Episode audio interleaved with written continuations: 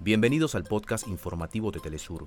Acá te contamos los temas que son noticia el día de hoy. Comenzamos. Argentina registra casi 2 millones de jóvenes de 16 y 17 años habilitados para votar este domingo en las primarias abiertas, simultáneas y obligatorias conocidas en el país como las PASO. En República Dominicana murieron esta madrugada 13 ciudadanos haitianos, entre ellos dos niños. Las rutas inseguras impuestas por Santo Domingo elevan los riesgos que deben atravesar los migrantes. Vence el ultimátum que la Comunidad Económica de Estados de África Occidental dio a Níger. El bloque prepara una declaración y una posible visita a Niamey. Hasta acá nuestros titulares. Para más información recuerda que puedes ingresar a www.telesurtv.net.